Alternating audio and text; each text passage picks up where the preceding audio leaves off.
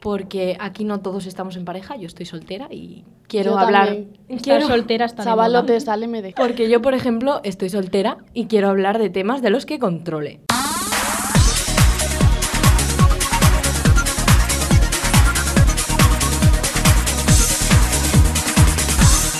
No me tires de la lengua. Hola y bienvenidos y bienvenidas todos a No me tiras de la lengua, un día más. Hoy estáis con la dramática del grupo, que soy Oli, eh, que vengo a hablaros de un tema pues más que interesante. Antes de empezar, quería, decir una, quería hacer una aclaración sobre el anterior programa. Para empezar, Didi, que sepas que no te guardo rencor. Menos mal. Y bueno, pues también por otra parte decir que estamos de vuelta, Elena y yo, después de un duro resfriado. No estamos sanas todavía, pero por lo menos se nos puede escuchar. Y bueno, hoy me acompañan Elena. En efecto, bueno, yo aquí estoy otra vez, pero bueno, sigo con algo de resquicio de lo que me dejó fuera de combate la semana pasada, pero estamos intentando volver a la batalla. Kiara, a la que casi contagiamos el resfriado. Buenas. Bueno, creo que estoy ya un poco dentro, pero bueno. Nuestra querida Didi. Yo he de decir que es que soy la resistencia, pero poco se habla de que pasé una pedazo de gripe hace un mes de la que tardé en recuperarme. Es la rural, dilo, Con dilo. lo cual mm, tengo ya anticuerpos. Bueno, por eso te mereces no volver a ponerte mala. Y bueno, desde Control, hoy controla la charla de las niñas, Miguel. Hola a todos y a todas. Yo solo quiero decir que espero que el podcast de hoy no sea tan intenso como me temo, pero bueno, me tendréis aquí de apoyo moral, ¿vale? Saquen los Desde luego. Bueno, ya os adelantaba que yo soy la dramática del grupo. Entonces yo tenía que venir a conducir un tema que fuese dramático. Y hemos pensado en la lealtad. La lealtad de la mano con la fidelidad. Que bueno, es un tema bastante amplio, es un concepto muy amplio y queremos aclarar que vamos a hablarlo desde nuestra perspectiva, con nuestros conocimientos y nuestras experiencias personales. Y bueno, queríamos empezar definiendo un poco la diferencia entre lealtad y fidelidad, porque nos hemos encontrado con que son dos conceptos que, yendo tanto de la mano, suelen entrar en confusión a veces. Entonces queríamos decir que, bueno, la lealtad va más en la razón y la fidelidad en los sentimientos. Ok, sí, sí. Bueno, eh, también queríamos poner el ejemplo de las relaciones abiertas, pues que nos parece bastante mm, educativo en este momento como para diferenciarlo bien.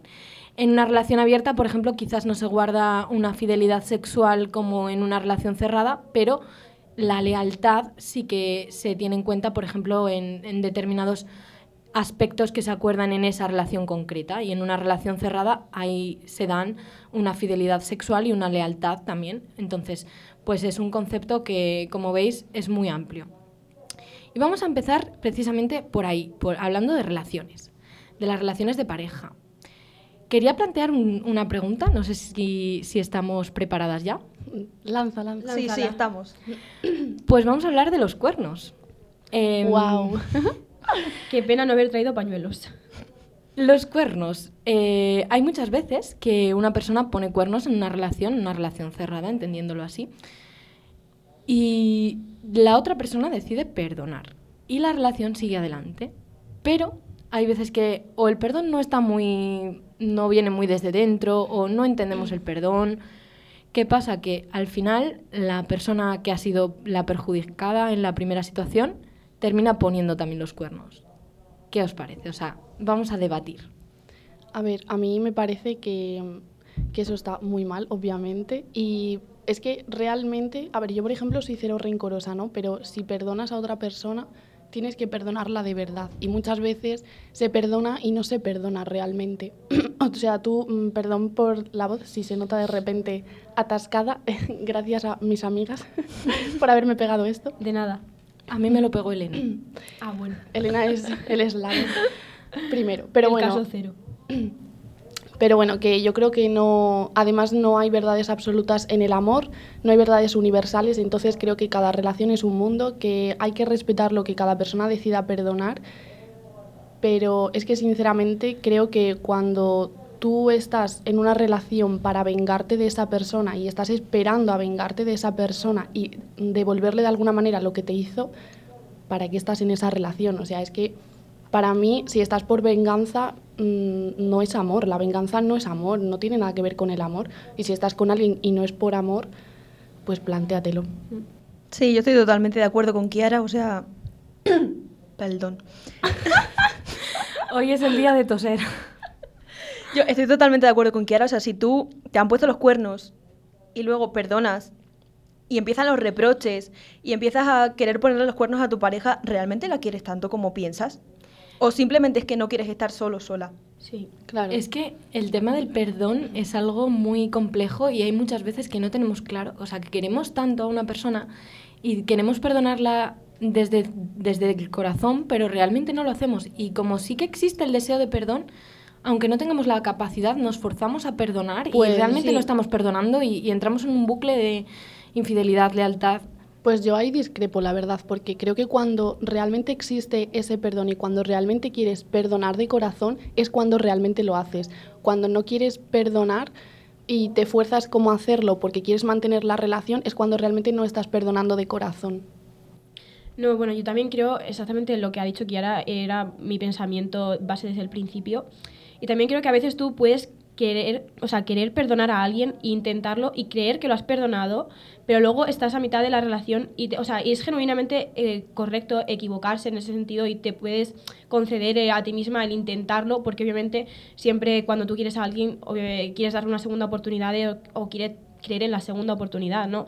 Y entonces yo creo que tampoco pasa nada y tampoco tenemos que, de- que martirizarnos o mm, hacer que somos villanos por simplemente por perdonar y equivocarnos. Pero obviamente también tenemos que ser consecuentes con las decisiones que tomamos. Si tú eliges perdonar a una persona es porque tienes que intentar perdonarlo. O sea, ya ahí ponerle los cuernos simplemente porque a ti te los han puesto no es perdonar ni hacer un ejercicio de perdón como tal, es simplemente usar eh, eh, el arma que tú tienes para hacer daño a la otra persona porque a ti te lo ha hecho. Entonces eso no es ni perdonar ni, ni nada, es simplemente pues eso, hacer daño a tu pareja y si tú lo has querido en un momento, eh, vale, él te ha puesto los cuernos o ella te ha puesto los cuernos, pero si tú lo has querido en algún momento, no eh, ponerte al mismo nivel no te va a solucionar nada ni te va a, eh, ¿cómo se dice? Consolar, ¿no? El daño que te ha hecho en un primer momento. De hecho, yo creo que muchas veces se perdona y luego te das cuenta de que has perdonado a esta persona, le has dicho, vale, yo mm, no te guardo rencor, vale. Pero tu manera de querer a esa persona ha cambiado. Claro. Sí. Y aún así sigues con la relación, con lo cual no deberías estar en esa relación si tú perdonas y tienes ganas de ponerle a los cuernos a tu pareja porque te los ha puesto a ti. O sea, dile, vale, yo te perdono, pero no quiero seguir contigo. Claro. Sí, y es que es además que- luego te puede crear una, una sarta de, de inseguridades Sí. que luego tú en el momento a lo mejor dices, bueno, te perdono, vale, seguimos adelante, mm, pero luego te das cuenta a mitad de camino de la relación, a lo mejor lleváis dos meses, de cuando esa, tu pareja sale de fiesta, tú estás pensando, "Ne- ¿me estará poniendo los cuernos otra vez? O porque a lo mejor en un principio él- la persona salía de fiesta y te daba igual y no, no lo pensabas, pero después de eso ya hay un bagaje, entonces tú, tú ya tienes como un comportamiento aprendido, por así decirlo, ¿no? Y la forma en la que eso te va a condicionar luego en relaciones futuras, Sí. el aprendizaje y el como el background que te vas llevando tú a lo largo de tu vida. Es que yo creo que muchas veces también cuando estamos en relaciones de pareja se perdona y te precipitas a perdonar. Realmente no te has dado el tiempo siquiera muchas veces de asimilar lo que ha pasado, como por ejemplo los cuernos, porque a mí nunca me los han puesto, pero creo que es una de las cosas que honestamente ahora mismo no me he visto en la tesitura, pero creo que es algo que no perdonaría nunca, para- porque para mí desde ese momento se habría roto algo que no se podría arreglar. Pero tratando de entenderlo un poco, eh, creo que es eso, que muchas veces ni siquiera te das tiempo a asimilar lo que ha ocurrido y por tanto como que no procesas tampoco ese perdón, te precipitas a perdonar porque quieres mantener esa relación y muchas veces también faltan las herramientas para saber gestionar lo que nos pasa. Sí. Yo considero que igual sí que podría perdonar una infidelidad sexual. Quizás me costaría más perdonar otro tipo de, le- de deslealtades que, que una puramente sexual.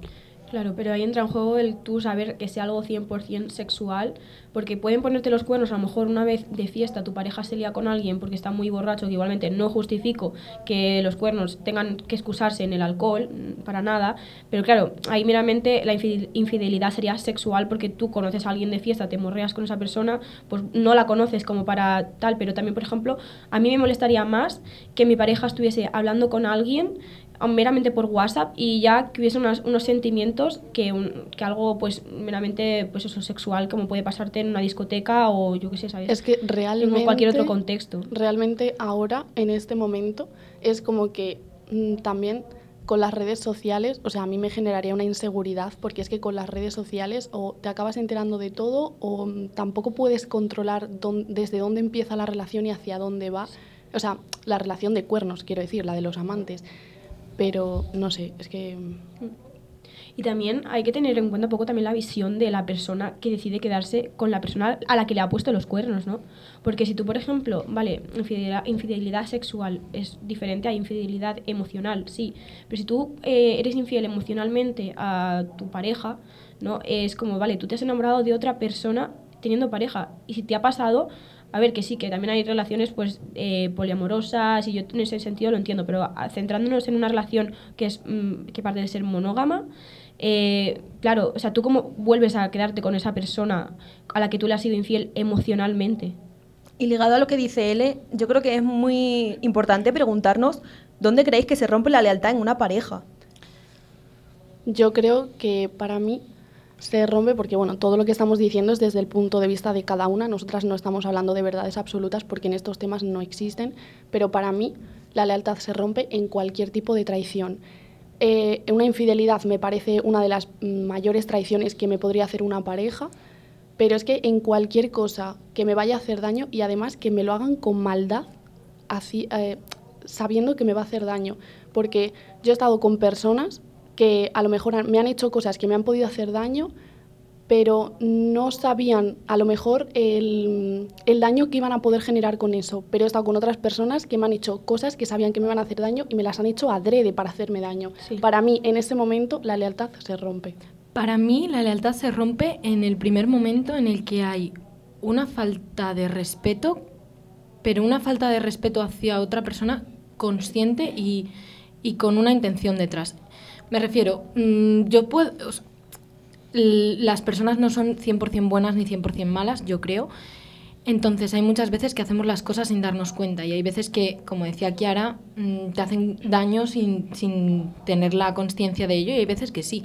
Para mí la lealtad se rompe cuando estás cogiendo el respeto a esa persona, la, la confianza que esa persona te está dejando, porque al fin y al cabo el respeto es eso, y lo estás rompiendo siendo consciente. Y puede ser un acto completamente inocente, pero si yo tengo la seguridad de que una persona me ha faltado el respeto conscientemente, me cuesta mucho volver a confiar y depositar la lealtad que yo he dejado antes.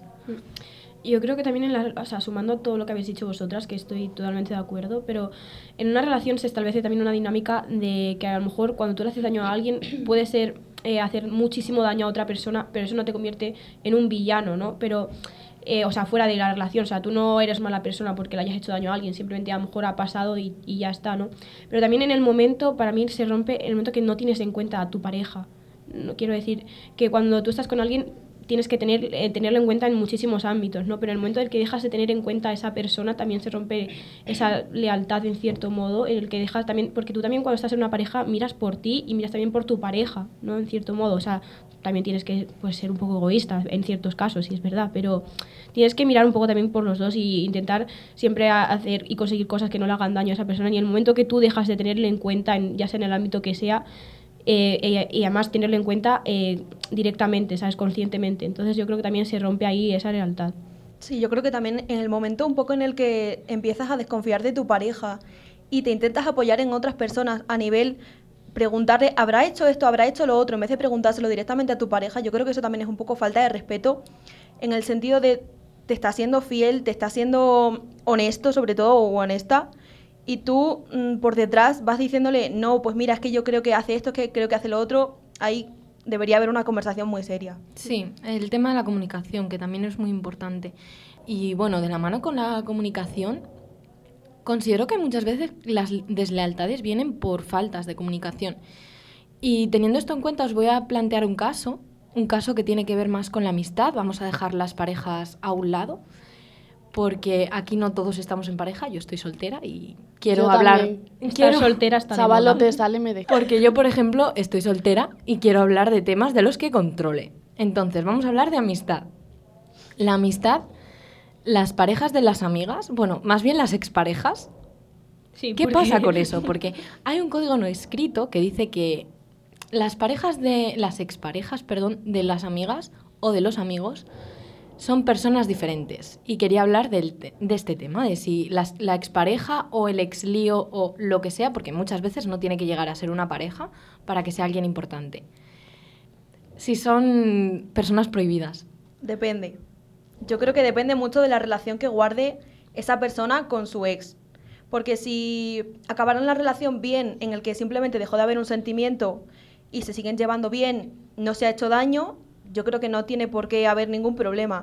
El problema viene cuando tú sabes que ese ex le ha hecho daño a tu amiga en este caso, se- estaría muy feo que sabiendo lo que le hizo, tú hagas algo con esa persona. Bueno, yo, te- yo tengo una opinión para esto muy posicionada y tampoco me he visto nunca en la tesitura y espero no verme porque sí que es cierto que yo eh, enamorada del amor y apoyo el amor y todo lo que sean relaciones y sé que tampoco puedes controlar lo que sientes y que hay veces que surge, pero de verdad a mí me dolería mucho y creo que no podría eh, seguir manteniendo una relación de amistad con esa persona que empezase algo con mi expareja. Creo que me costaría mucho, porque al final es como que, mm, que siento que dos personas tienen como una historia y que te estás entrometiendo en una historia que no te pertenece. Yo, de hecho, me he visto, creo que me he visto en una de las situaciones y en la otra, bueno, os lo voy a explicar. Eh, yo creo que me he visto en ambas situaciones eh, porque mm, en su momento una amiga mía muy cercana tuvo algo con una persona que yo no había terminado de curar, por así decirlo. Eh, yo ya no estaba con esta persona, pero aún así había un sentimiento todavía que mi amiga conocía y yo me sentí traicionada, que ahora con tiempo y perspectiva puedo ver que ella no lo hizo pensando, eh, pensando así, ella quizás no era consciente del punto en el que yo no había superado a esa persona, pero también me he visto en el punto de que a mí mm, yo me sienta atraída o que a mí me guste de una forma especial la persona que ha estado el ex de una amiga y yo lo hice de una forma muy distinta. Yo yo lo hice de una forma muy diferente. Yo pensé en la comunicación con mi amiga en cuestión y yo hablé con ella, lo pusimos en contexto, yo le pregunté hasta qué punto lo que seguía pensando, lo que seguía sintiendo y al final no pasó nada. Gracias a Didi, no pasó nada. Pero, pero yo qué sé, yo ahí me di cuenta de lo importante que es la comunicación, que por eso quería yo relacionar estos dos temas, de lo importante que es la comunicación en estos aspectos, porque para mí sí, la, la expareja de una amiga es una persona prohibida, pero en ciertos casos, hay otros casos en los que igual a tu amiga ya no le interesa esa persona hasta tal punto. Sí, a ver, yo creo también que las relaciones y las personas cambian, ¿no? Y que las también están marcadas por la etapa de tu vida en la que tú conoces a una persona y nunca te quedas estancado en la, en la misma etapa. Yo creo que evolucionar como persona también sin- significa cambiar de, de etapas y de y de, y de y, la y tu pareja también va cambiando según la etapa en la que tú estás, vais cambiando los dos. Entonces, cuando tú le dejas con una persona, también esa persona cambia y entra en una etapa diferente de su vida. Y yo creo que sí que se puede dar el caso en el que una amiga tuya se enamore de una persona con la que tú has estado, a la que tú has querido. Sí es verdad que si tu pareja a ti te ha hecho mucho daño o tu amiga sabe exactamente todo lo que ha pasado y si por ejemplo habéis tenido una relación que puede darse de maltrato o lo que sea, yo es que principalmente no me enfadaría, le diría, amiga, te quiero y no quiero que estés ahí, no quiero que entres ahí, no quiero que te pase a ti eso.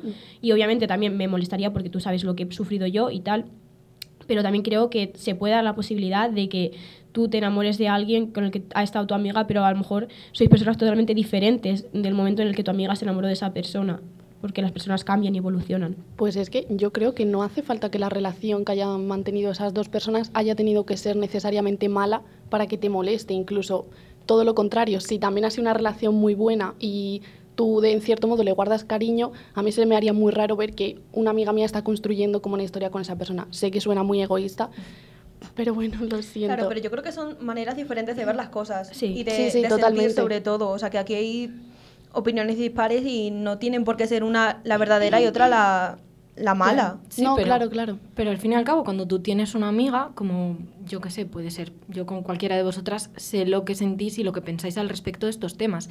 Y sé, por ejemplo, que igual si yo me liase con unas personas concretas, a cada una de vosotras os Concretas. Concretísimas.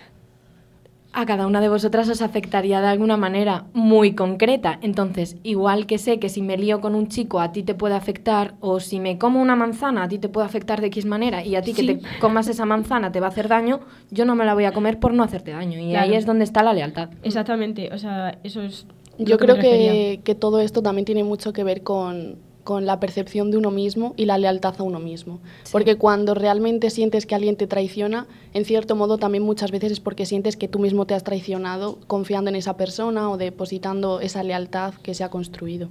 Eh, en este caso yo quería decir también una pregunta, eh, que es que, bueno, a ver, bueno, os pongo un poco en situación, ¿no? O sea, el tema de las, de las relaciones de amistad, tú tienes una relación de amistad con alguien y pasa algo, algo que os hace separaros y algo, mm, por ejemplo, tú cuando tienes una relación de amistad sí que es verdad que se establece como un código, un lenguaje, hay un bagaje entre dos personas que construís algo, construís una historia, ya no sea de pareja, pero construís una historia como tal. Entonces eh, pasa algo muy grave que os ha- os hace separaros y por circunstancias de la vida volvéis a reencontraros. ¿Creéis que sería posible volver a construir eh, ese código, esa relación, mm, no desde el principio, porque obviamente hay un bagaje, pero volver a recuperarla?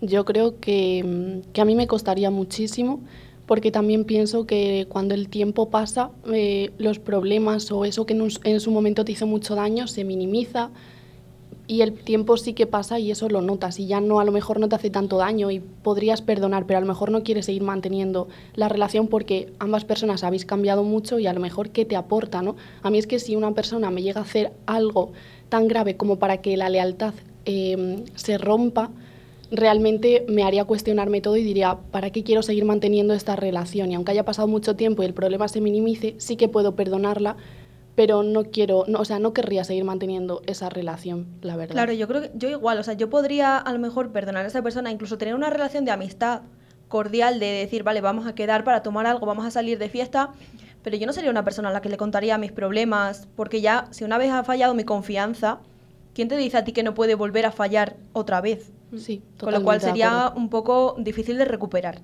En mi caso, creo que es algo que sí se puede hacer. Considero que mm, creo bastante en las personas y creo que teóricamente sí que se podría y me gusta pensar así.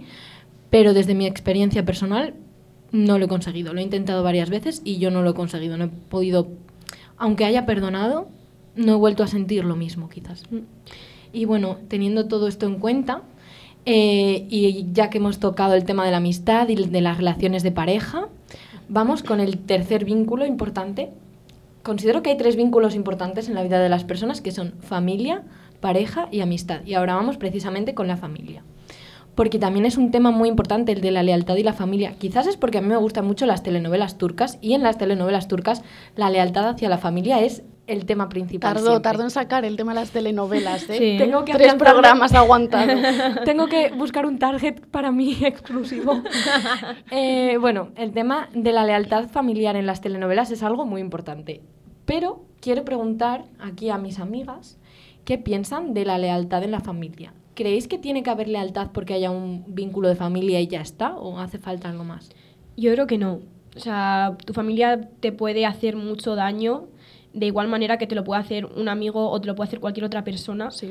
Porque, eh, vale, yo no tengo, por ejemplo, tampoco por qué tenerle mm, respeto o fidelidad, o, sea, o lealtad, perdón, a mi madre simplemente porque lo sea, porque mi madre me puede hacer mucho daño y se ha visto, o sea, se ve día tras día que hay mm, mil casos de padres que han hecho muchísimos daños, daños a sus hijos, padres que los han incluso asesinado, entonces no creo que se, que se deba, ¿no?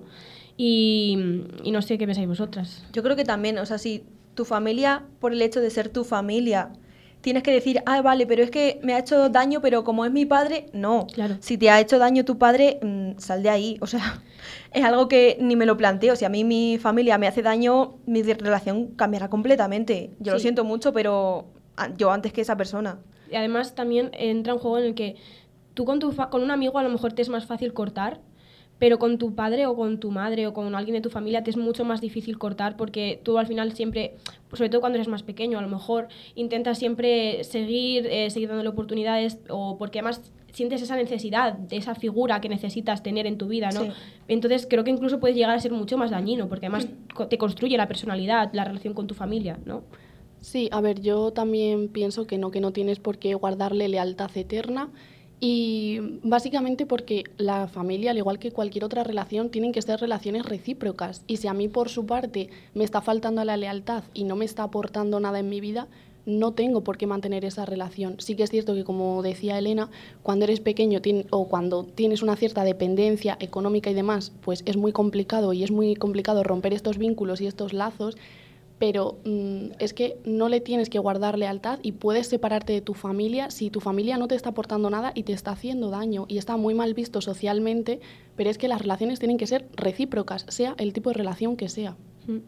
Estoy de acuerdo y precisamente por eso pienso que el tema de la lealtad y la familia lo veo desde un punto de vista muy distinto. Considero que precisamente porque es tu familia no le deberías faltar a la lealtad en primer lugar. Quiero decir, precisamente porque es tu hijo no deberías de hacerle ciertas cosas, precisamente porque es tu hermano no deberías de hacer ciertas cosas, pero claro, una vez que ya a ti, tu abuelo, tu padre, tu hijo, te ha faltado a la lealtad, entiendo que algo se rompe como en cualquier otro tipo de relación, pero considero que considero que debería de ser algo más bidireccional, que normalmente se tiene en cuenta la lealtad de un hijo hacia su padre o de un, del hermano pequeño al hermano mayor, del nieto al abuelo, pero no se tiene tanto en cuenta hacia adelante, cuando realmente eres a quien estás educando.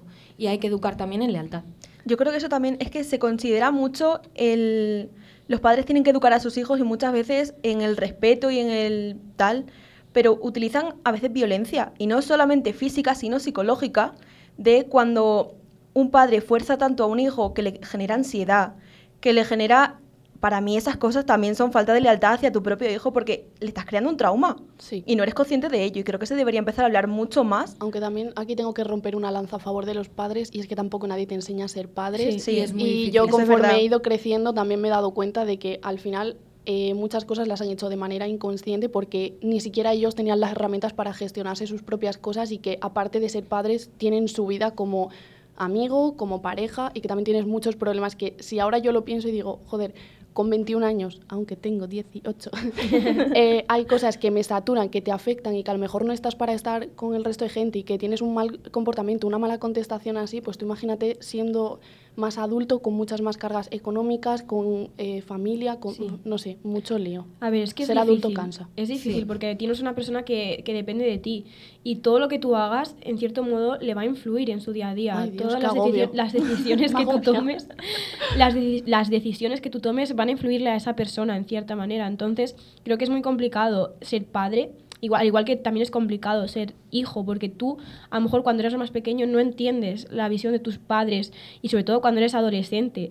Cuando somos adolescentes, vale, a lo mejor tú le guardas mucho rencor a tu padre porque hizo esto y tal, pero no entiendes hasta que a lo mejor no tienes eh, 20 años no entiendes el por qué lo hizo, el por qué no te mm. dejaba hacer esto, por qué no te dejaba hacer lo otro. Claro, a lo mejor tu padre luego, más, eh, cuando ya eres más mayor, dice, bueno, pues a lo mejor me equivoqué, ¿no? Pero claro, también es verdad que eh, criando a un hijo todos estamos sujetos a, cometer errores, ¿no?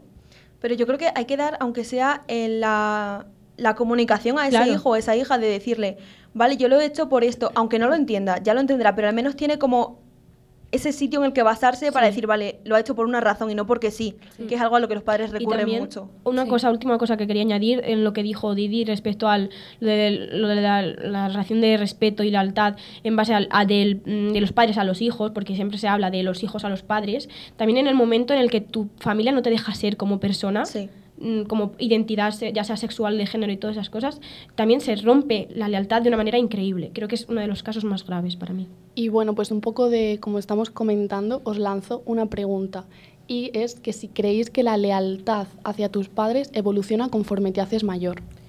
Yo considero que sí, porque considero que también evoluciona la relación. O sea, yo de pequeña tenía una relación muy distinta con mis padres a como la tengo ahora y a medida que he ido creciendo he, tenido más libertad con ellos, o sea, les he tratado más menos como más como iguales y menos como superiores, ¿sabes? Hmm. Entonces, la lealtad que les tengo ahora es muy diferente porque viene más desde el amor que desde la obligación y considero que cuando eres más niño y eres más dependiente hay más obligación de ser leal a tus padres y cuando eres más mayor yo creo que es más valorable. Yo ahora mismo a mis padres les soy leal porque les quiero con todo el Mm, corazón sí. y porque me nace serlo. Y no solo desde la obligación, sino desde la idealización, porque cuando eres pequeño idealizas muchísimo a tus padres y conforme te vas haciendo mayor es lo que yo comentaba antes, o sea, les desmitificas y entiendes que también son personas y que también tienen problemas y que a veces las cosas que te hicieron no las hicieron adrede y aprendes también a perdonarles. Sí, yo creo que también ahora, como que esto es lo que decía Oli, que tú ves a tus padres como más iguales Sí. y a lo mejor tienes conversaciones que antes no tenías simplemente. Yo con mi madre muchas veces hablo con ella por teléfono